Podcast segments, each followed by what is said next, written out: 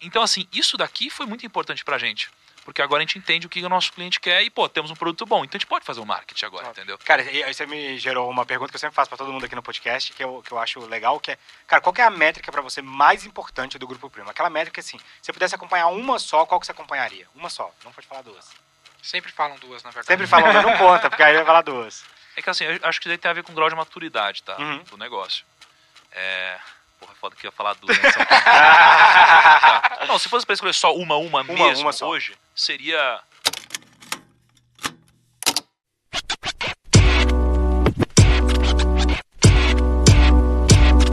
Roy Hunters. Roy Hunters. O podcast de marketing do InfoMoney.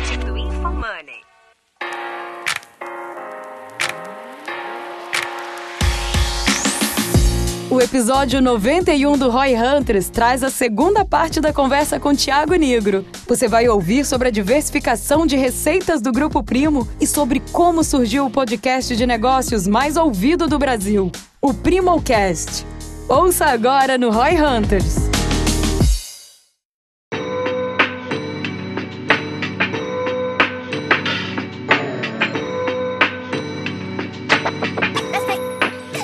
Seria... É difícil, cara, é Tá. difícil. É que assim, Sabe por que É ela se fosse tá? grupo primo, tá? É, só pra explicar, por que a gente fala isso? Porque tem um negócio chamado North Star Metric, que é. Não, tô ligado, Você tô tá ligado, né? E aí do Airbnb é tipo quartos alugados, o do Facebook é usuários logados time. diariamente. E qual que é o problema, tá, nosso? A gente tem uma dificuldade de gestão aqui. Que é o seguinte: imagina a Masterclass Uhum. lá fora, né? A Masterclass tem uma complexidade muito parecida com a própria FinClass.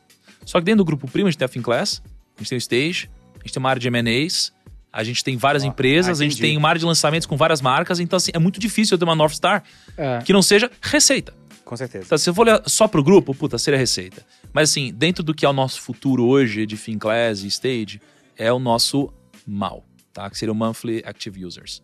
É o que a gente estaria olhando Que é o que o Facebook olha, que é o que várias É porque o lance dessa plataformas de, de- É. que você tem que consumir, que você, vê quão bem o negócio tá indo pelo no- tanto que as pessoas estão consumindo, né? Como Exato, Netflix, Amazon Prime e tudo mais. É, cara, assim, se fosse pra responder só uma, seria essa. Mas, Mas legal, eu achei legal, é, É bem porque você vai diferente. contra os É. princípios, porque o princípio é a cadeia de valor, né? Como é que eu gero isso? Então, o cara que tá administrando, ele vai olhar, cara, preciso mexer esses N pauzinhos pra chegar na Uhum. receita. Então, quando É. pergunta isso, cara, caralho, eu olho uns 20 métricas aqui da cadeia Tá. de valor pra chegar no resultado. É, né? seria isso. É, agora, o NPS, hoje, é onde a gente mais tá focando. Por quê? Porque, cara, eu quero garantir que eu tenho um puta produto. Entendeu? E, mas a a nossa North, North Star, né, seria o nosso mal. Top. Legal. E Nossa, tu falou ali sobre dois aspectos que vocês focam bastante, que é o crescimento e a relevância. Nesse aspecto da relevância, eu sinto, eu quero, tô aqui para entender isso de ti, que vocês têm alguma estrutura de casting para as coisas que vocês fazem, né? Para o próprio podcast, né? Que tu tem o, o Kaique e o Lucão ali, pelo que eu especulo, eles têm um papel de casting também, tem um motivo pelo, por ser assim. Não sei se foi assim, ah, é assim mesmo, já era. Ou vocês pensaram estrategicamente na construção, Uhum, que eu vejo o produto de vocês, o Primocast, quase como um bo- uma boa série. que uhum, Foi bem pensada no convidado, é bem pensada nas pessoas, o que aquele personagem faz. É quase como se tivesse um alívio cômico, que no nosso caso é o Fernando aqui, que ele faz esse papel. Salve, salve família. Não, cara, com certeza. É, nosso, o, nosso, o Primocast, ele começou de uma forma não muito pensada. Ele começou assim. Ah, Isso que é o louco, né? Porque a gente sempre acha que existe uma puta estratégia. Não, Total. na real a gente só gravou. é, no começo, é, não. No começo, não. Então, assim, o que, que aconteceu? O Lucão, que pô, participa do Primocast, porra, é uma pessoa imprescindível aqui pro Primo e grande amigo e tal, ele tava quase sendo demitido do Primo. Uhum. Ele tava quase sendo demitido do Primo. Ele cuidava basicamente de interação, comentário, e-mail e, e- e publicidade, na época que a gente fazia. E, e, cara, ele não fazia direito. Ele não fazia direito. que maravilhoso. Mas não importa o quanto a gente, cara, tentava treinar, ajudar. não dava, ele não acertava, bicho. E aí eu aprendi uma coisa muito interessante, porque eu, chegou num, num de- determinado ponto, eu falei, Lucão, vem cá. Cara, o que, que você curte fazer? O que, que você gostaria de fazer aqui dentro do Primo, assim? E ele falou, puta, cara, eu queria, queria fazer um podcast. Vamos fazer um podcast do Primo. E o Lucão, a história dele é a seguinte, ele tinha um podcast. Só que é um podcast que foi muito mal sucedido. Uhum. Tipo, às vezes tinha três views, não sei o que lá. Né? Ele fazia uma live e tinha duas pessoas ao vivo, sabe? Chegou a ter mais pra frente umas 50, 100 views, episódio e tal, mas, porra, não faz nenhum sentido. Quando ele falou que iria fazer isso, eu falei, então, então faz. Então faz, encabeça isso daí. Só que era uma época que não tinha podcast de finanças do jeito que a gente conhece hoje. Não existia isso que a gente tá fazendo agora, Uhum. né? É, de negócios e tal, não existia. E aí, a gente começou, a gente gravou um primeiro episódio, o piloto. É, foi eu, a K, né, minha esposa. A gente foi falando sobre o Mais Perto que o Diabo. Aí, acho que o Hugo participou na época. Nem sei se o Lucão participou também na época. Mas, cara, foi acontecendo as coisas. Aí o Kaique participou um dia. Aí não sei o que aconteceu, a gente gostou, a gente falou, pô, peraí, precisa de um alívio cômico. Você precisa ser mais alívio cômico, Kaique. O Lucão, ele precisa fazer as perguntas da audiência. E eu Legal, sou a autoridade em finanças e negócios. Então, a gente tem esses papéis. Legal. E o convidado, cara, quando ele vem, a gente consegue extrair muita coisa legal e se divertir mesmo sendo uma pessoa técnica. Né? Então, existe sim, né, esse casting. A gente sempre foca em trazer, a gente mistura pessoas com autoridades extremas, né, e que são inacessíveis para a maioria das pessoas. Então, a gente traz muito bilionário e tudo isso. Mas a gente também tem um acesso a grandes celebridades, né? Total. Então, porra, a gente já trouxe muita. Então a gente vai misturando isso. Né? E a gente, dentro desse nosso casting, a gente foi pegando coisas de fora do nosso segmento, segmento nerd, segmento de games. E aí, pô, eu acho que talvez esse gênero de finanças no, no podcast a gente começou a construir. E aí hoje, cara, eh, no meio do caminho apareceu o Flow, apareceu esse tipo de coisa bombando, então a gente começou a pegar várias referências também. E, pô, hoje a gente é um híbrido de tudo isso e a gente é muito feliz. É o que eu mais gosto de fazer hoje, o podcast. Não, podcast é muito bom, muito cara. legal. Você senta assim, fica trocando ideia com a galera foda, um tempão, aprende várias paradas. sa- sabe o Cara, que é podcast? Podcast é a melhor ferramenta de networking que tem. É o que o Danny falou. Eu, sabe como é fala- que eu, come- eu faço podcast Exato. há anos? Sabe como é que eu comecei? É, Eu tava fazendo, tava lá no comecinho, lá em Canoas, no Rio Grande do Sul, e eu não tinha nunca acesso a key accounts, grandes contas. E pra minha, pra empresa B2B é importante tu botar o selo lá. Trabalhei com Spotify, trabalho com Arezo. Pega, pega muito pra conseguir pequenas contas. Eu não tinha acesso a ninguém. Aí o cara, vou criar um podcast, vou convidar o cara pra dar uma entrevista, ele vai topar porque é uma entrevista, ele vai achar que é top. Aí eu me conectei com a Arezo, sim. Foi o primeiro podcast que eu fiz, foi com a Arezo, Cicred, vários, eh, vários bancos com essa estratégia, porque o cara topa É, pra mim foi parecido. Eu, eu adoro marketing. A gente já teve essa conversa. Eu sou tarado com esse negócio. Eu falo, cara, que foda seria se eu tivesse um podcast que eu posso trocar ideia com várias pessoas falando sobre marketing um tempão e ainda produzir conteúdo que as pessoas vão gostar. E eu gostava da ideia porque eu gostava de ouvir os podcasts de marketing e imaginar como se fosse uma. Tipo, tivesse lá no meu. Na minha sala de estar eu ouvindo a galera trocando ideia, entendeu? E eu acho que isso que é o mais legal, assim. Foi no dia que a gente gravou esse último aí, cara. Cheguei do trabalho, assim, cansado. Pô, cara, vocês viram como é que eu cheguei lá, cara? Né? Cheguei na reunião, falei, pô, tô morto, cara. Quando começou o podcast, fui empolgando. Voltei pra casa, trabalhei mais três horas, que eu tava tão empolgado, que eu cheguei, cara, nossa, que eu aprendi e tal. E a gente fica empolgado com aquilo, porque realmente ele te energiza. Você pega isso das pessoas, né? Você aprende, Exato. energiza e tal. Sabe um lance que aconteceu ao longo da minha jornada? Foi muitas parcerias estratégicas. Por exemplo, esse primeiro podcast que eu fiz, cara, deve ter sido, sei lá, 2015, ah, e foi com o diretor de transformação digital da Arezo, que ele foi o primeiro cara a topar nessa jogada. A gente até vai gravar um outro episódio com ele agora. E ele me conectou com muita gente. Ele foi o primeiro cara a compor meu conselho de administração. Aí uma, eu, eu falei, putz, eu queria fazer um trabalho com a Smart Fit, porque na época eu trabalhava muito com fitness. Ele, pô, CFO da Arezo, agora é CFO da Smart Fit, posso te conectar.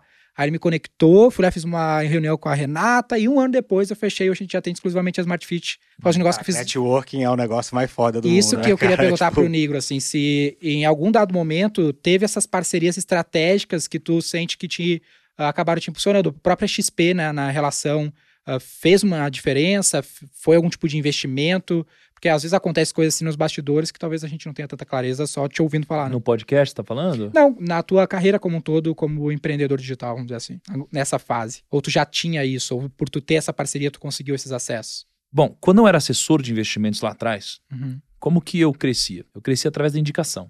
uhum, E a indicação, quando a gente tá falando de princípio, né? Parece que não tem nada mais valioso e poderoso que uma indicação. Aham. E nunca vai mudar. E uma coisa que eu aprendi quando eu prospectava clientes para investirem no meu escritório era que se você pedir uma indicação para um estagiário, ele ia te indicar um estagiário. Se você pedir uma indicação para um analista, ele ia te indicar um analista. Se você pedir uma indicação para um CEO, ele ia te indicar um CEO. Porque eles andam num nível semelhante. Caraca, Né? forte essa. Uhum. Então, nunca peça indicação para pessoa errada. E aqui no podcast, a gente foi aos poucos subindo o nosso grau de acesso. Então, a gente geralmente pede indicações pro topo da lista do grau de acesso que a gente tem. É como, por exemplo, a gente foi gravar com o Paulo Guedes. Uhum. Isso é game changer pra gente, porque ali abre um leque de possibilidades pra gente. A gente gravou com um CEO de companhia aberta. Ele indica outro CEO de companhia aberta. A gente gravou com um bilionário investidor, ele indica outros bilionários investidores, né? A gente gravou com um best-seller, ele indica outros best-sellers. A gente gravou com ah, alguns dos maiores influencers do Brasil, ele indica outros dos maiores influencers do Brasil. Então hoje, a- as minhas parcerias estratégicas elas foram feitas de forma segmentadas, assim. Uhum. Até que hoje eu acho que a gente tem acesso boa parte das pessoas que a gente gostaria Se de você não trazer. tem acesso, você tem acesso a alguém que tem acesso, né? Exatamente. A gente tá pelo menos a um contato dessa pessoa, né? Então, assim, a gente conseguiu ah, entrar no ramo da fama, então a gente consegue trazer pessoas que são globais, digamos assim, a gente consegue en- entrar no ramo de empreendedorismo e negócios.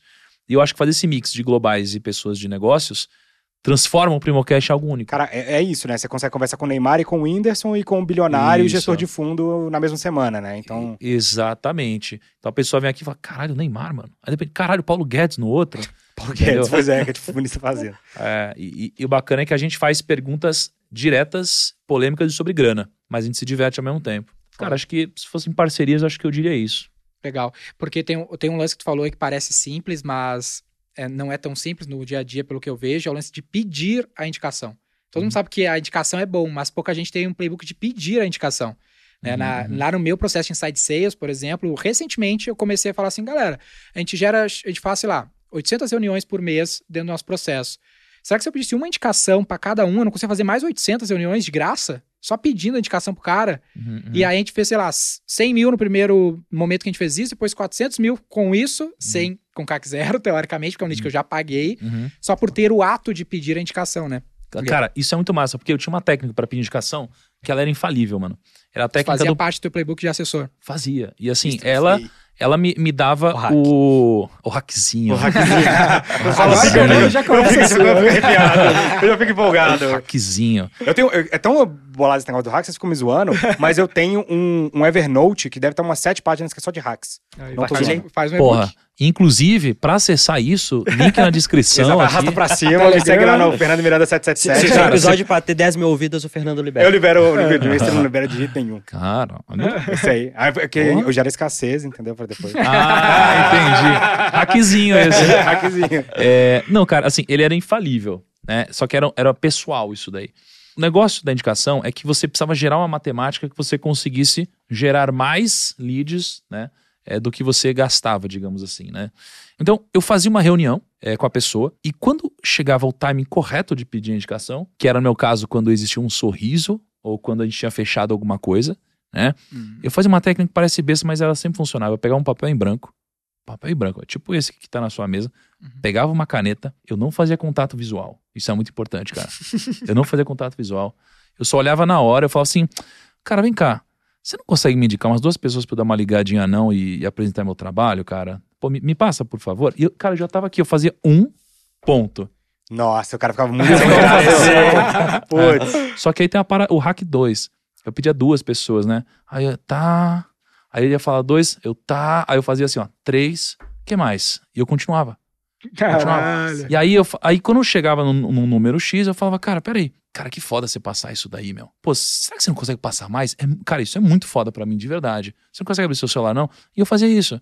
E qual que é o problema? As pessoas acham que às vezes é cara de pau, né? E talvez tenha um pouco de cara de pau. Mas funciona, cara. E se você tiver um bom produto, Isso que eu ia é falar. bom, né? Então, cara, eu comecei a aprender a fazer isso também nas redes sociais. E foi isso que me fez crescer. né? Então pensa assim, é, muitas das pessoas que eu conheço hoje, conheço no sentido de pessoas que me encontram na rua e tal, eu falo, porra, que legal, cara. E aí, de onde você me conhece? Cara, quase todo mundo é. Puta, eu participei de um desafio lá, um negócio assim, né? E o desafio é a indicação na prática. O, o desafio, assim, ele tem uma coisa extremamente importante, que é quando eu geralmente faço live seguidas sobre um determinado ponto, sobre um determinado tema. E eu sempre num comentário, né, numa descrição, eu coloco uma frase final que é a seguinte: marque aqui a primeira pessoa que vier na sua cabeça e que deveria ter participado disso com você. Eu já fiz vários testes A, B, C, etc. De marque todo mundo, marque não sei o que lá. Marque a primeira pessoa que vier na sua cabeça, sempre funciona. Essa é a indicação nos dias de hoje. Então eu misturo as minhas postagens entre postagens que me gerem indicações e postagens que me gerem engajamento. E tem uma vantagem que o público provavelmente vai ser qualificado, porque a pessoa que já tá te seguindo vai trazer uma pessoa parecida com ela. Se você já tem um público qualificado, é melhor Uhum. uma pessoa. Então, o Denner, por exemplo, tem um público muito grande de empresário. Você fala assim: ah, marque aí alguém que você acha que deveria ter visto esse conteúdo. Uhum. Provavelmente o empresário vai marcar outro empresário também, porque aquele conteúdo vai É funcionar pra lookalike, eles. é o É o lookalike. lookalike. Lookalike Exato, você tá- é um ali. lookalike no dedo, entendeu? E isso é Exato. muito legal. Exatamente. Então, indicação pra mim é show. Esse hackzinho é bom, hein, galera? Boa. Tá no meu playbook agora.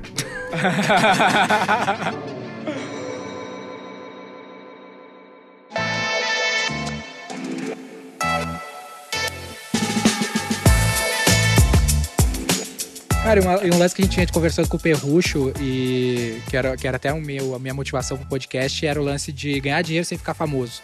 Tu acha que. Qual é a tua visão sobre isso? Assim, vale a pena? A gente via conversando isso no carro, eu e o Fernando, que parece muito óbvio, né, que é legal, ficar famoso faz dinheiro, mas tem formas de eu fazer dinheiro, obviamente, sem necessariamente ficar famoso. E eu tenho vários ônus em ficar famoso, né? Isso que a gente das vê pessoas que têm muito dinheiro não são famosas, eu acho até. muito provavelmente. Ninguém sabe quem que é o top 10 Só dos que milionários. a fama, ela te dá algo que o dinheiro não pode comprar, às vezes, que é o poder do acesso, de falar assim, cara, a gente tá vindo do almoço agora, deve acontecer isso direto. E, meu, a gente andou por umas 20 pessoas. Das 20, todos os grupinhos, alguém falou assim, ó, é o Thiago Negro ali.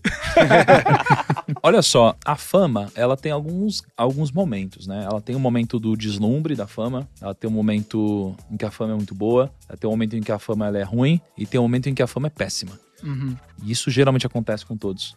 Isso a todo momento ou são fases, tu diz? São fases mesmo. Uhum.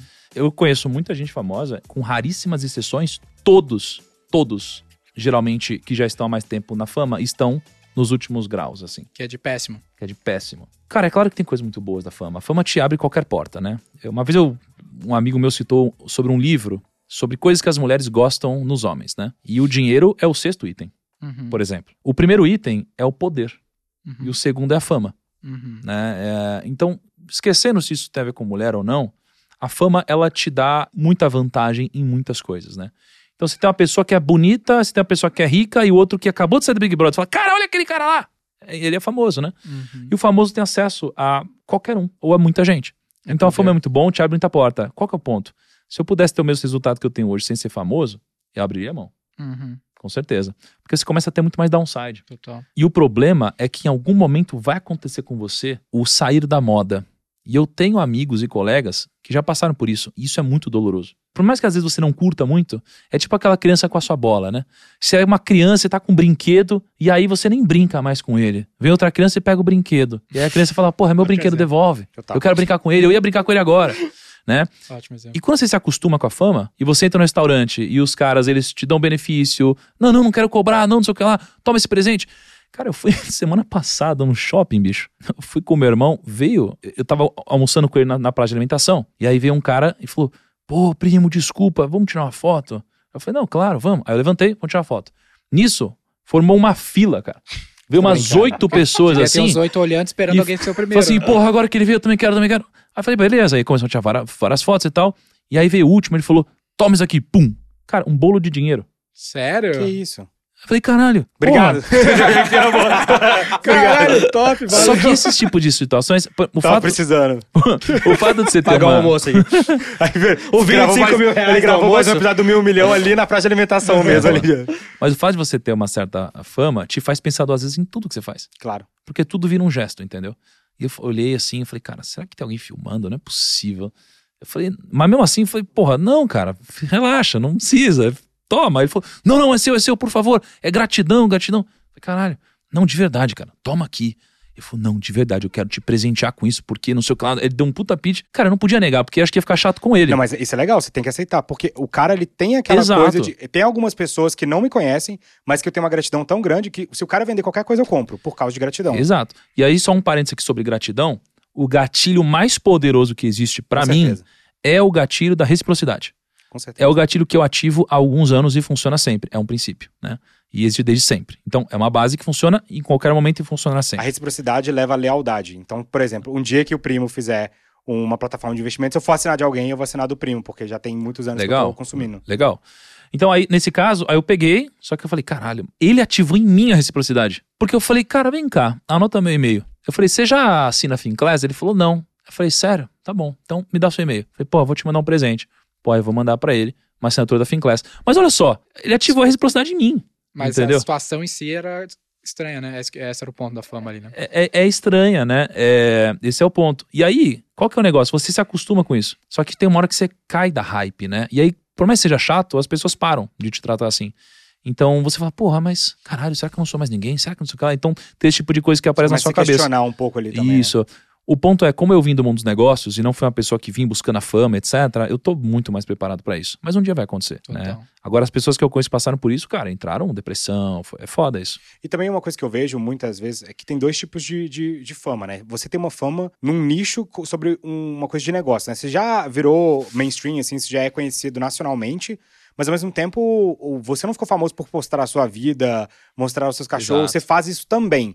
Mas tem gente que não. A vida do cara é a razão que ele é famoso. Uhum. E aí, muitas vezes, aquilo ali vai perdendo relevância e o cara Ah, fala, pô, eu não o sou cara mais virou um reality e o reality ficou chato. Exato. E no seu caso é uma empresa que você tá ali. Na verdade, o legal é, é ver você construindo a empresa por- em volta disso, né? Exato. Cara, eu tava almoçando com a Sara do BBB Uhum. ontem. E aí, imagina a situação dela. Ela entrou no Big Brother com 15 mil seguidores e ela sai do Big Brother com 6 milhões de seguidores. Ela não teve um período de amadurecimento. Do nada, ela saiu Um e precisou. Cara, pá, choque na hora. Só que é muito diferente de com a gente, né? Foi devagarzinho, nem sentiu, né? Exato. E não é só isso, né? Começa a ter uma, uma perseguição, uma coisa bizarra, tipo, coisa que não tem nada a ver com a gente. Ela tava falando de casais e chipar com não sei quem. Então eu falei, que porra é essa, cara? não, mas eu chipo, não sei o que lá e tal. É muito complexo, E né? a pessoa cara? deve sair do Big Brother com aquela sensação de, cara, eu tenho que aproveitar esse momento e fazer todo o dinheiro que eu puder, porque eu sei que não vai durar o hype. O cara sabe É. que aquilo ali não vai ser pra o sempre. né? lifetime é muito curto. Exato. Tem no seu caso, você tá cabeça. construindo uma coisa a longo prazo que o, o que você já vislumbra é que vai melhorar todo dia. Ele vai sempre melhorar, porque você não teve uma cartada. Que, você não foi no Danilo Gentili e ficou gigante porque você fez isso. Você foi crescendo até o ponto que você tava no Danilo Gentili, né? Uhum, então uhum. é uma coisa que aconteceu mais naturalmente. É. Exatamente. E na conclusão, tu acha que o cara que tá te olhando hoje, olhando em retrospectiva o teu, a tua trajetória, é melhor ele encontrar o caminho que não, não leve à fama, mas leve ao resultado? Ah. Ou é mais rápido e mais provável tentar a fama? Não, é mais rápido via fama, com certeza. É muito mais rápido via fama. E provável? E provável também, pra mim, né? Uhum. Talvez eu esteja enviesado, né? Porque eu trilhei esse caminho, né? Uhum. É, eu acho que é, é mais provável esse caminho, só que em algum momento, talvez você repense e fale, puta, talvez eu devia ter ido por outro caminho, Uhum. né? Que não me expusesse tanto. Porque o problema não é você, o problema é sua família e esse tipo de coisa, entendeu? E, e, cara, é foda, porque como a internet hoje vive de clique, tá E- cagando pra como você sente ou qualquer coisa, né? eu, eu acho que tem mais uma coisa que pra quem tá tomando decisão que é importante, que é uma coisa é usar a fama como meio pra chegar no resultado, outra coisa é ter a fama como resultado. Já Uhum. me perguntaram isso, falaram, João, por que, que você não faz alguma coisa sua, não sei o quê, eu sou sempre bastidor dos negócios. Eu falo, cara, porque nesse momento da minha vida eu tô mais preocupado em resultado do que fama. Talvez no futuro isso mude, mas agora esse caminho é um caminho mais provável de atingir meu resultado. E ter essa clareza, eu acho que impacta muito na decisão, cara. Que, tipo assim, tudo tem ônus e bônus. A fama tem muito bônus, tem muito ônus. Se o resultado for mais importante do que a fama, talvez a sua decisão seja diferente. Agora, se a fama for o resultado a ser alcançado, é outra história. E a maioria das pessoas eu sinto que elas confundem um Ah, pouco isso disso é ou se enganam. Sim. Ter essa clareza é importante. A fama talvez seja. Talvez não, né? Provavelmente é o meio, não o fim. Quando ela vira o fim, que talvez seja quase uma droga, né? É, o, o pessoal fala, eu, eu só falo a mesma coisa, o pessoal fala assim, cara, por que você não vira guru de lançamento? Olha os caras ganhando dinheiro pra caramba aí. Tá? Eu não gosto de ser guru de lançamento, eu gosto de fazer lançamento. tá começando a gostar. Mas eu né? acho. Não, mas é que o negócio. Eu só comecei a postar porque o pessoal lá do Roy Hunt falou assim, cara, você tem que ter um Instagram, você tá preparado, você não posta nada Não, e ma- tal. mas eu acho que aí existe uma parte que é verdade e uma parte que é migué. Eu O acho que uma parte é migué. Muita gente fala, não, não, mas eu não queria, tal. Não, acho que não tem que me expor. Acho que muita gente só fala isso por causa de insegurança. Pode ser? No sentido de que, porra, eu não sei se eu daria certo. Então, não sei se eu vou tentar. O meu caso, eu acho que tem mais a ver com o que acontece naturalmente pra mim. Pra mim é muito mais fácil de eu entrar num call de estratégia e falar durante horas e bolar um lançamento e conversar sobre marketing e tudo mais, do que puxar o celular e gravar um stories, Ah, mas é porque tu não tem o hábito, né? Tá o tempo fazendo Então, isso. pode não ser, tá- pode Ah, ser que seja só um hábito que eu tenha que desenvolver. Mas hoje eu, eu gosto muito daquelas coisas que go with the flow, assim, que são fáceis pra você ir fazendo, que você gosta do processo Uhum. de fazer. Se eu se pegar o, o celular pra mim e gravar um stories, ai meu Deus, eu tenho que gravar um stories, Uhum, não é uma coisa que eu vou gostar tanto e vou querer fazer durante tanto tempo, quanto, por exemplo, trocar ideia sobre o marketing aqui. sim. Então eu descobri o meu meio de conversar, que é podcast, que eu só posso trocar Sim. aqui ideia de marketing. Agora, cara, uma coisa que eu acho interessante, em algum momento vocês puxaram umas pautas assim, acho que o mercado tá mudando muito, e eu acho que, cara, os próximos bilionários serão influenciadores digitais, cara. Ah, eu vi você falando disso, eu também né? acho. É assim, você tem o que a maioria das empresas gostaria de ter, que é a distribuição, né? E uma coisa que eu acredito é que as maiores empresas são grandes não porque tem um ótimo produto, e sim porque tem uma boa distribuição O McDonald's não tem o melhor hambúrguer do mundo.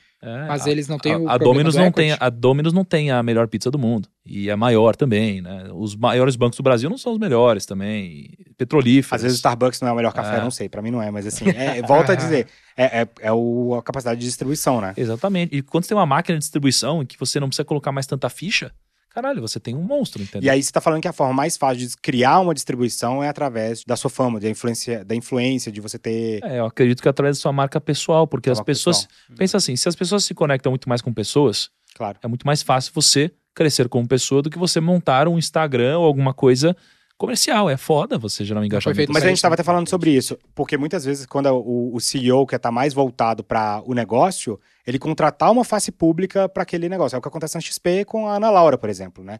Às vezes o CEO não quer estar ali como face pública, agora o Guilherme está um pouco mais face pública, mas assim, Você sabe a história do Guilherme de como ele abriu o Instagram? não, me conta, agora Não? eu fiquei curioso. O Guilherme, ele não abriu o Instagram dele, né? Era fechado. E eu não queria abrir nem a pau, né, cara? Ele tinha aquela coisa de, não, ser low profile e tal.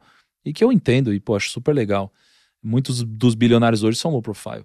E aí, cara, eu fiz aqueles desafios, né? E aí, cara, eu- durante muito tempo, eu conversei com ele pra falar, cara, é o seguinte, você precisa abrir seu Instagram. Porque as pessoas precisam muito ouvir de você.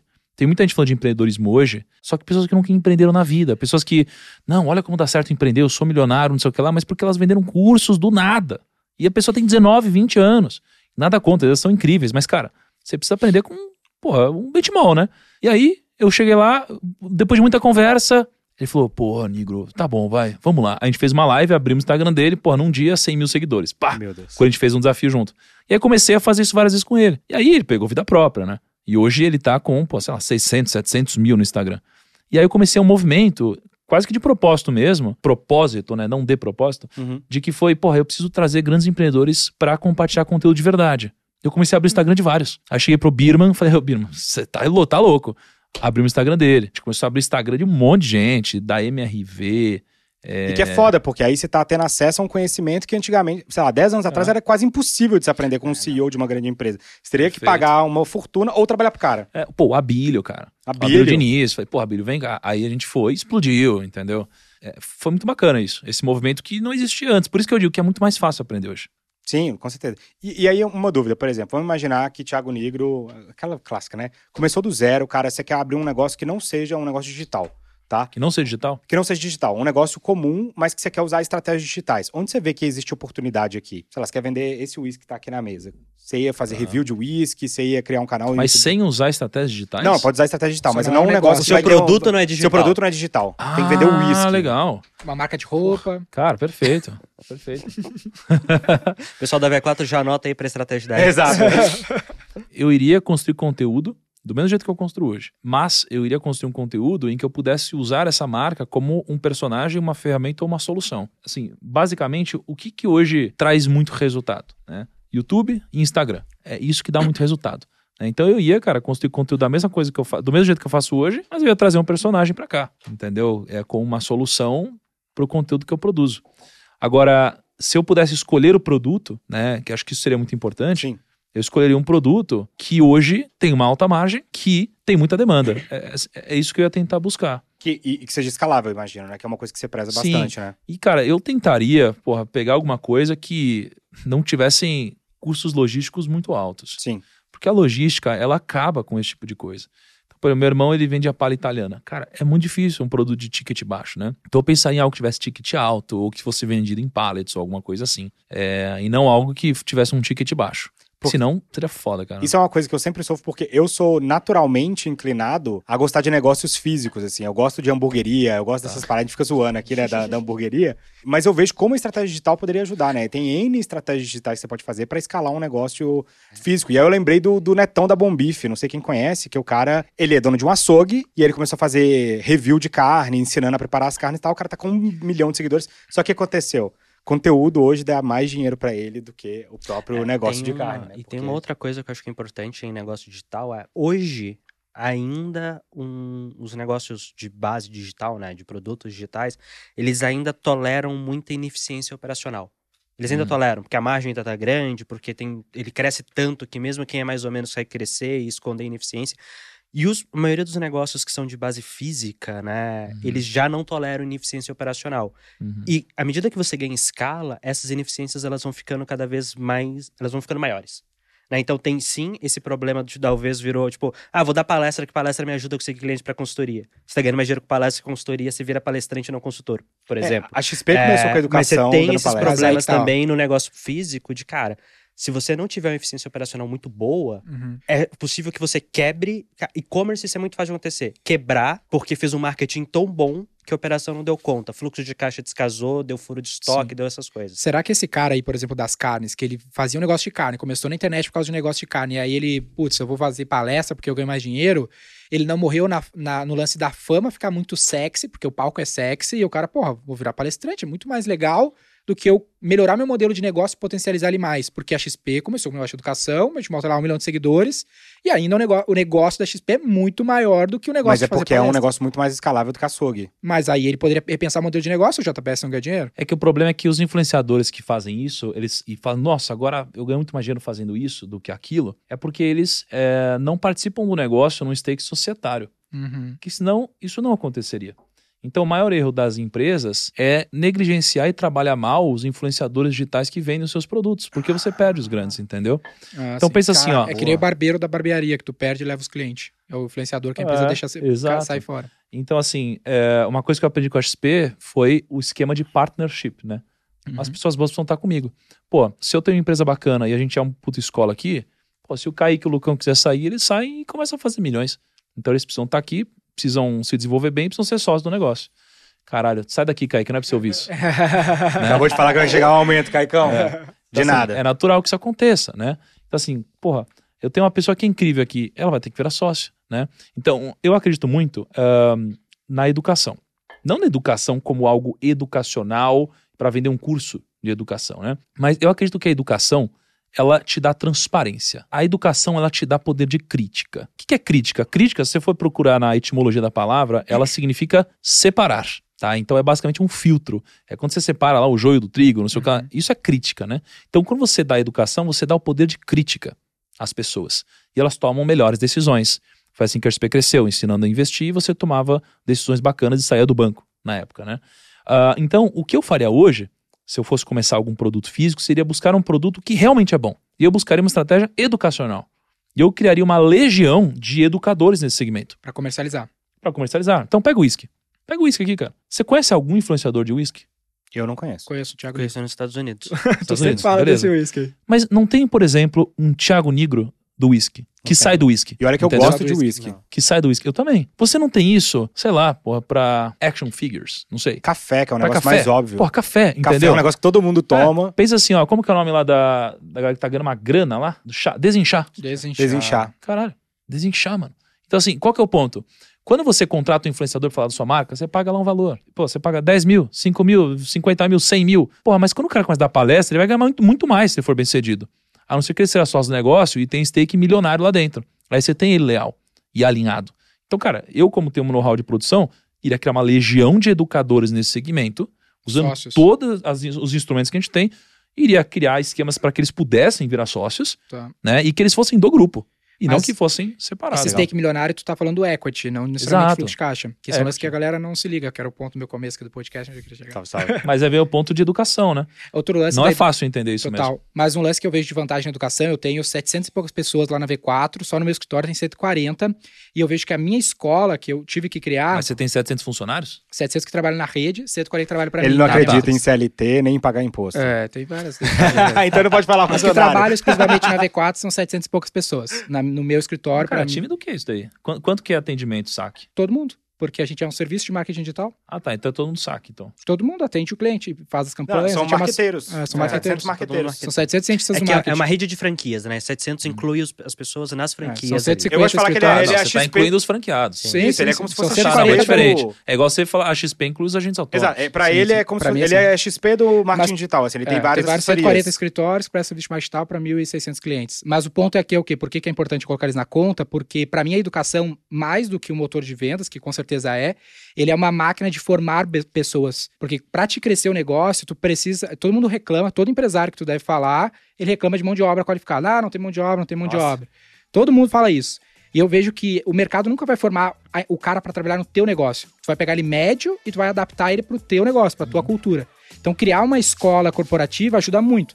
Imagino que pra ti agora que tá botando mais gente no teu time, o fato de ter o livro, de tu ter conteúdo, o cara já chega alinhado. Ele já sabe teu discurso, ele sai repetindo teu discurso no primeiro dia, porque ele foi educado pra trabalhar no teu negócio sem no nem ter chegado. É, sem nem ter chegado aqui. Isso é muito bom, cara. Isso é muito, muito bom.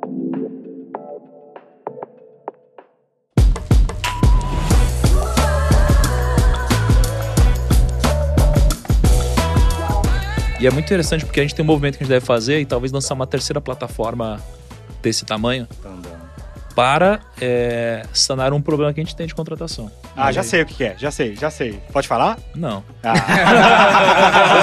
A editor coloca um mas, é, mas é uma dor também que a gente tem. Todo mundo é tem, todo, mundo tem. Todo, mundo mundo Ah, então conta é sacanagem, né? É, não vou contar. Mas o lance do time, eu vejo que muitas pessoas que nos veem, e até então, time enxuto, muitos dinheiros, muitos milhões, não sei, eu não sei quanto, e agora tu tá num caminho de montar time, fazer o negócio ficar profissional, estruturado, mas muita gente tem medo disso, de dar espaço, de montar E o devia time. ter mesmo. Por quê? Porque Porque eu tô arrependido, tô querendo que demitir Não. a toda. Com certeza não. Zero arrependido, muito feliz. Mas é porque tem umas mentirinhas que as pessoas contam, né? As pessoas falam que empreender é acreditar, né, cara? Empreender é mindset, vai pra cima, vai dar certo. Para com isso, isso é bullshit. Não é isso. A realidade não é essa mesmo. Dói. Você vai se fuder pesado. Crescer time é difícil. É, reter pessoas boas é difícil. Procurar gente boa e, e trazer é difícil. Tudo é difícil. Então, cara, só tô dizendo que as É pessoas não difícil. devem achar que, não, então beleza, eu vou crescer meu time. É complexo pra caramba, Não, cara. complexo pra caralho. Você Mas precisa vale a realmente. Empreender é mastigar vidro olhando pra abismo, diria Elon Musk. É. Na maioria das vezes, não. Uhum. Na maioria das vezes, não. No nosso caso, sim. Mas na maioria das vezes, não. As pessoas que eu conheço que cresceram time, a maioria se ferrou. Não é que é ruim crescer time, é porque é muito difícil mesmo. São skills. Assim, a pessoa ela tem um puta resultado e agora ela acha que ela é muito incrível, mas ela não é. Ela é muito incrível fazendo aquilo. Uma coisa é tu ser um Sim. bom executivo, outra coisa é tu bom- ser um bom gestor de times, formar pessoas. Exato, é completamente diferente. Então, pô, você é incrível, você vende pra caramba no Instagram, você não sei o que lá. Aí você fala, sou empreendedor. Você não é, cara. Uhum, Total. é um Com- entre nós, você não é empreendedor.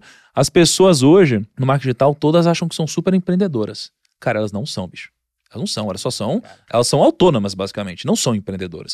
Ser Só até empreendedor é muito diferente. Até boas vendedoras, dependendo, mas não bons Isso. empreendedores. Eles não têm como escalar o negócio Exato. deles ainda. E às vezes é melhor se manter como tá mesmo. Como que tu avalia? Acho que talvez a nem ser empreendedor, né? Eles não são bons empresários. Os caras não sabem Ah. ter uma empresa que é a Beleza. estrutura ali. Beleza, beleza, é isso mesmo. Como é que tu avalia se vale a pena ter ou não ter o time? Quando ele se autoavalia e vê, cara, na verdade eu não sou empresário, sou mais um empreendedor autônomo?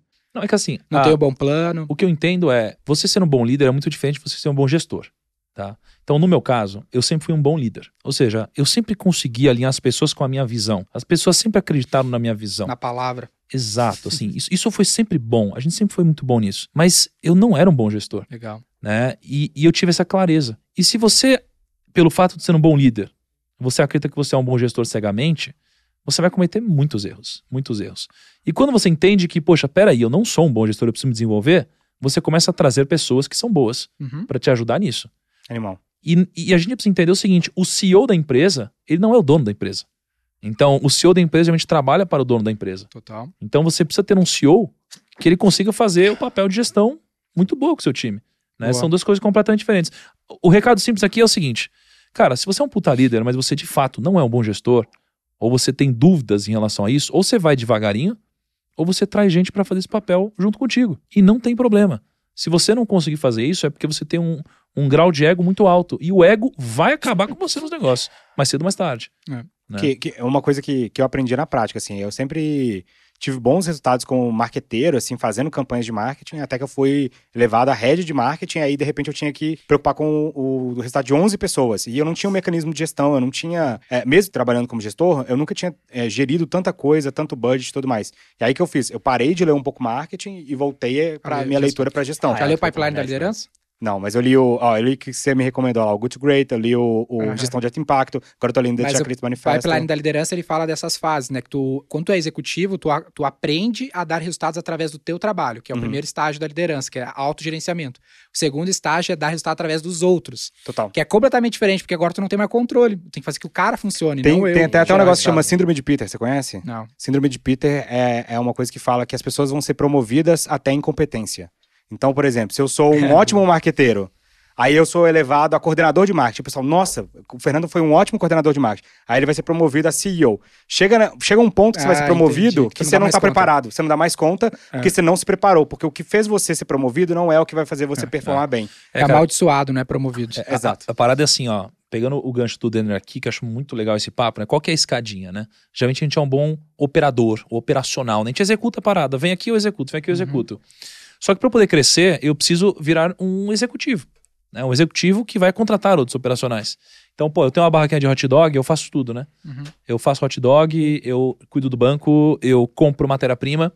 Quando eu viro um executivo, eu começo a contratar pessoas que cuidam das barraquinhas. O executivo ele vai se preocupar com isso. Aqui você já é um líder e é um gestor. O ponto é, você, para dar o próximo passo, isso é muito complexo, você deve fazer coisas diferentes. É quando você vira o estrategista do negócio.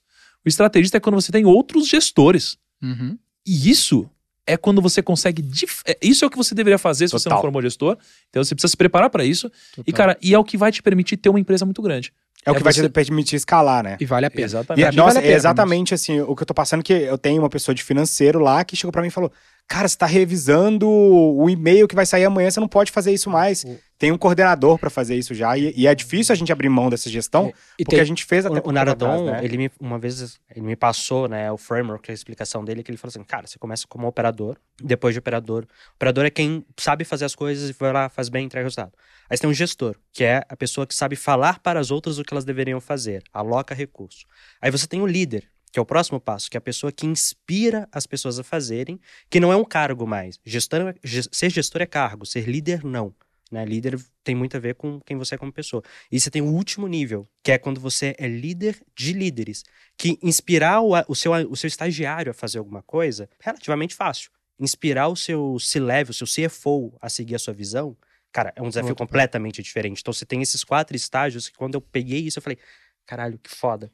Porque, assim, tem um certo, um certo nível em que a sua incompetência, que no Fernando falou, ela não aparece. Que é, cara, putz, se a pessoa ela tem que me, ela, ela tá abaixo de mim, ela tem que me respeitar, meio que a misturar as duas coisas ali acaba indo. Na hora que você tem que falar com um par, você tem que falar com alguém que tá acima de você, mas já tá na posição super alta, Uhum. ali que a coisa, ali que vira o jogo Total. de verdade. Uma das é coisas que foda. eu vejo que dói muito no novo líder, que talvez é o cara que tá nos ouvindo, é que tu é o cara que tem que parar, olhar pro teto e não fazer nada. Tá pensando. E o cara tá acostumado a ser medido por ser o executor de testes. Quantas testes que eu fiz hoje? Não, agora tu não faz nada, tu tem que olhar pro teto e ter a resposta pra contribuir com o teu time, pra eles conseguirem fazer as coisas, alocar recursos, pesquisa. Você vai ser mais pago pelas decisões que você toma do que pelo trabalho que você faz, né? Então Né. você vai receber cada vez mais por boas decisões tomadas. É que é o que falam de gestão de alto impacto, né? O trabalho do gestor é recolher informação, tomar decisão. Recolher informação, tomar decisão. Como que você se preparou, cara, pra sair de você e mais cinco pessoas pra liderar uma empresa de 300 pessoas? Porra, não, primeiro que eu não tenho 300. Não, não, mas eu digo assim. não, não, não, mas eu digo assim. Caralho. Se preparando. Mas você- não, não, mas vamos lá. Eu, eu digo assim, você tá Ó. se preparando pra esse momento, que você vai escalar ao ponto Legal. que. Entendeu? Cara, hoje, assim, pensa, olha, olha a minha situação. Em agosto do ano passado, a gente tinha seis pessoas no time. Com todas as empresas que a gente tá incorporando, a gente tá chegando em 180 pessoas. Meu Deus. Então não dá pra dizer que eu me preparei pra isso, né? e muito menos que eu tô preparado. Entendi. É, muito menos que eu vou conseguir prepa- estar preparado num horizonte curto. Qual que é a única certeza aqui? É que eu não vou conseguir fazer isso sozinho. Legal. Muito cedo, eu comecei a trazer pessoas que eu considero que são boas que vão me ajudar nisso. Então, eu estou trazendo, trouxe já líderes para o negócio, estou trazendo outros líderes para o negócio, e estou me aconselhando com pessoas muito melhores do que eu. O negócio é o seguinte: como que a gente consegue juntar, engajar essas pessoas? Porra, é porque a gente tem uma mensagem muito mais poderosa do que o mensageiro. E eu não me considero maior que a mensagem. Porque quando o mensageiro se considerar maior do que a mensagem, a mensagem não chega adiante. Se eu carrego uma mensagem forte, eu tenho muitas pessoas alinhadas, querendo traçar a mesma direção e sabendo que elas estão num ambiente meritocrático, elas podem crescer, virar sócias, ter resultado, se divertem e gostam disso, cara, eu sinto que a gente está construindo junto o que é esse futuro. Que eu não sei qual é exatamente. Mas juntas a gente vai chegar a uma conclusão, né? Cara, isso é muito foda. Eu- acho muito legal, assim, principalmente a gente tava tendo aquela conversa com o Perrucho, né? Que a gente tava falando que ah, ah, tem um ponto que todo mundo. o- Você não pode falar que só empreender que é legal, né? Porque senão o que, que você vai falar pro seu funcionário? Pô, você pode falar, vem empreender junto comigo, vem ser meu sócio nessa parada, entendeu? Uhum. E aí ele deixa de ser só um, um, um empregado se torna seu sócio e ele acredita naquela visão junto com você e você dividindo aquela visão, você tem o dobro de pessoas que estão investindo naquilo ali 100%, não tem plano B naquilo ali, né? E isso é muito legal, porque muitas vezes a cabeça do empregado é, pô, se der errado aqui, qualquer coisa eu vou fazer tal coisa, vou fazer tal coisa. Quando você é dono do negócio, você não tem mais plano B. Você tem que fazer aquilo ali dar O certo plano ou B dar é fazer certo. o plano A dar certo. Exato, não existe. Você tem que fazer aquilo ali dar certo, porque aquilo ali é onde você tá 99,9% do seu equity. Boa. Exato, exatamente. Pra concluir esse ponto, um lance que a galera pode ouvir assim, pô, é Roy Hunters, podcast marketing. Cadê a copy? Cadê a sacada sobre marketing? Mas o que a gente tenta falar aqui é que marketing é muito mais do que a propaganda, muito mais do que a campanha. Marketing é colocar o mercado em movimento, é tu olhar além só da propaganda, do negócio. Por isso que eu bati no lance do equity lá no começo, mal ou bem, porque isso ajuda muito o cara a construir um bom negócio. Esse é um bom marqueteiro, coloca o mercado em movimento e gera resultado para ele. Pra finalizar, eu acho aí, ah, Agora, só uma coisa, esse papo do equity, ele vai muito mais longe do que as pessoas estão levando hoje, cara. viu? Falei, porra, a gente fala sobre Muito esse mais assunto. Estamos muito mais longe, para. Muito, muito, muito. Assim, ó, vocês podem concordar ou não, mas não Você era falou, fa- não era Já acabou. Acabou. Vamos, vai, é o segundo podcast, pessoal. Pode abrir outra gravação. É que assim, não era, não era muito se falado sobre equity no Brasil, na internet, marketing digital nos últimos um ano e meio, assim. E a gente começou a trazer muito esse assunto à tona. Muito. É, a gente começou a falar muito sobre equity, equity, equity, equity. Cara, para, a gente tem que construir algo que seja equity, equity. Cara, e aí, de repente, todos os caras de digital começaram a falar de equity, cara. Mas estão falando besteira, muitos deles, É, né? Que eu vejo o cara falando pirata. assim, não, porque minha empresa vale 50 milhões, um bilhão, porque eu tenho um milhão de seguidores, logo vale um bilhão, entendeu? Sim, é porque o que, que eles fazem? Eles fazem uma análise errada de, de pares, né? Eles olham pro cara do lado. Pô, ah, Magazine Luiza fatura tanto, vale tanto. Logo, se eu faturo tanto, eu valo isso também. né? Então, não faz nenhum sentido. Então, por isso que eu digo que o equity é um assunto que vai muito mais longe. Você precisa ter uma tese, né, cara? Você precisa ter pares. Você precisa ser validado pelo mercado, né? Você precisa ter um tamanho de mercado endereçável grande. Você precisa ter um diferencial. Né? Equity não é só você pegar o seu resultado e multiplicar por 8, por 10, por alguma coisa, né? E o equity, ele é uma das coisas que eu acho que me dão mais tesão hoje, É, pra mim sempre foi também. entendeu? Só que o equity é um passo a mais, né? Se eu soubesse desde o começo, eu teria preparado meu negócio diferente, a gente estaria em outro momento. Como eu não comecei meu negócio pensando em equity, a gente foi fazendo um shift, né? Mas as pessoas deveriam construir os seus negócios. Eu ouvi uma vez um negócio muito legal no episódio de franquias que a gente gravou. Qual que é o nome mesmo do rapaz? Era Rafael? Cara, ele falou uma coisa muito legal. Ele falou: toda empresa deveria nascer como uma franquia. Eu falei, cara, como assim? Ele falou: é porque toda franquia. Pô, quando você vende uma franquia, você realmente vende a franquia com todo um processo, cara. Você tem um manual, você tem o como fazer, você tem tudo, né? E se você precisa construir a sua empresa assim, entendeu? Construindo Um todos os processo. processos para que ela rode sem você. Se ela rodar sem você, se você tiver uma tese de mercado. Então, pô, eu não vou pegar minha receita e multiplicar por 10. Eu vou pegar minha receita e vou falar que eu tô, em- eu, eu tô dentro de um mercado de educação financeira. E hoje a gente tem 3,6 milhões de investidores, a gente deve chegar em 100 milhões de investidores daqui a X tempo. Então, olha o growth potencial. Olha quanto market share a gente tem, olha quanto não sei o que lá, olha a nossa margem, né? Existe uma, uma tendência secular de educação, de inflação, sei lá o quê. Então, equity é muito além do que as pessoas falam. E o negócio anda sem o cara, né? Eu tentei fazer isso a vida toda. Eu nunca quis fazer a V4 um negócio meu, sempre foi a V4, além, além da minha personalidade. Quando a gente criou um canal no YouTube, a gente botou todos os sócios, criei um programa de partnership. E aí, pô, é serviço. Como é que eu vou escalar serviço? Eu, co- eu fiz uma conversa com o Flávio, tipo, cinco anos atrás, e ele falou: bah, muda aí, faz um software, porque consultoria não escala. E eu, porra, mas não manjo nada de software aqui, eu não vou conseguir fazer um software. E aí eu comecei a pensar, porra, mas a WPP vale bilhões, a Accenture vale bilhões, a Big Four vale bilhões, os caras escalaram serviço. Pô, a XP é um serviço, né? Tem tecnologia, mas o core tá no serviço. E aí eu comecei o lance de franquia também. Quatro anos atrás a gente criou, ah, hoje tem 145 franqueados que conseguem atender 1.600 clientes, sem zero toque meu, 140 pessoas trabalham para mim, não atendem um cliente, nenhum cliente. E aí, mais recentemente, eu vendi um, uma um pedaço da empresa para o Rock in Rio, para o grupo Dreamers, para principalmente ter o, a- a- um, pensando no equity, eu pensei, porra, eu preciso ter um selo, né? Tipo, preciso- não adianta tu falar que vale pra caralho se ninguém pagou. Então, os caras querem comprar, é vou aberto vender o valuation que vocês fizeram? Ah, não, mas eu te conto depois. A parte mais legal do podcast acontece antes e depois. Né? Mas depois, a gente tem que gravar os antes e Tem que fazer depois que nem os sócios, sabe? Mas, enfim, os sócios, o The Profit, né? Que é aquele documentário que filma os bastidores. Mas ah, é- tu vai construindo as coisas, né? Tipo, eu criei o programa de partnership, tenho 16 sócios. ah, tem um grupo de, de gestão, eu tô aqui, a empresa fica em Porto Alegre e eu não tô lá no dia a dia. E isso vai mostrando, ela anda, ela anda. Sempre olhando pro lance do. E tem muito isso no livro que a gente tava falando, Outsiders, que ele fala que o trabalho. É um livro. Tu conhece o livro? The Outsiders? Vai gostar desse livro pra Você vai gostar desse livro pra caramba. É. Eu ganhei de presente, cara, e é um livro que o Warren Buffett indicou, diz que é o melhor livro de não sei o quê. Ele fala assim, quem é o melhor CEO de todos os tempos? Ele vai falar Jack Welch. E ele fala, Jack Welch é um bosta. Que comparar, ele só era avaliado com os peers de capital aberto. Se tu pegar os caras que não tinham capital aberto, ele era bem pior na operação. Porque ele era- as pessoas gostam dele porque ele era simpático, não sei o quê. Aí ele fala que o trabalho de um CEO é só alocar recursos, praticamente. Ele tem que alocar recursos, comprar empresa. Aí ele conta a primeira história, a história do cara que comprou a ABC, que deu a origem ao Bob Iger da Disney, que também levou a cultura de M&A de aquisição. Ah, eu gosto muito do Bob Iger, cara. É, tá, tá- Muito tá vendo? Todo E o mundo. A gente tá Buffett- falando do Bob o Warren Iger Buffett aqui. emprestou mais de um bi pra esse cara comprar a empresa que tava o Bob Iger, Ô, antes amor, da Disney. Esse cara vai fazer grana com palestra livre, hein, meu? Vai, pô, o livro dele é foda. Mas aí que tá, né? Ah, ele fala de geração de caixa, mas ele fala pra te não distribuir dividendos. né? Exato. Ele fala que o É. trabalho do gestor, se ele tá É distribuindo dividendo, ele tá errado. O É. trabalho do, Ele tem do CEO caixa, é mas tem que reinvestir. ou reinvestir no negócio, Ou comprar. ou comprar negócios, ou recomprar ações. São as únicas três coisas que. Se, se o cara tá distribuindo dividendo, ele tá fazendo o trabalho dele errado. É, é que recomprar ação, de certa forma, é distribuir dividendo, né? Mas é que nos Estados É. Unidos você tem uma vantagem É tributária e isso que você ele tem fala. que colocar Exatamente, é isso que ele fala. Ele, esse cara aí que deu origem ao Bob Iger, o Bob Iger se fez lá dentro, ele ficou 25 anos sem distribuir nada pros acionistas, só recomprando, fez a questão de 10 E milhões, fez o que 100 a, milhões, a 1 Disney, que a gente conhece, porque a gente se- sempre vê que a Disney tá aí, né? Mas o business Disney cresceu pra caramba no último, nos últimos anos aí, através de M&A, né? Tipo, comprou a Marvel, que O- todo mundo fala, ó, comprou a George Lucas, comprou O ponto é que Pixar. isso vai sendo feito Pixar. pra construir equity. O cara Pra pensa, pô, equity. ele conta, sabe, primeiro caso, esse cara aí, fala, ah, o cara comprou pra ah, tirar concorrente, subir a barreira de entrada, que é coisa não pro cara botar mais dinheiro no bolso dele, é coisa que ele tá pensando, pra mim construir valor, eu preciso fazer essas decisões. Ele tá aumentando o a dele ali também, né?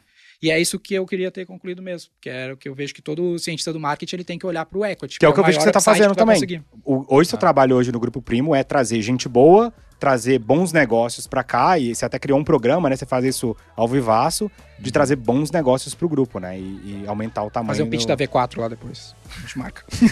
Pô, cara, foda aqui. Eu não sei se a gente vai ter bala pra isso, né, meu? Cara, tá, tá baratinho, tá É, baratinho. Eles vão dar uma um promoção. round, velho. 50 milhões por meio por cento da companhia. É, tipo, A gente paga em mídia.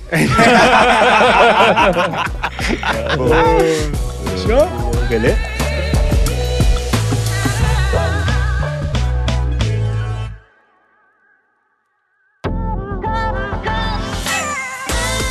Roy Hunters no Instagram pelo arroba Roy Hunters Oficial e faça parte do nosso exclusivo grupo no Telegram.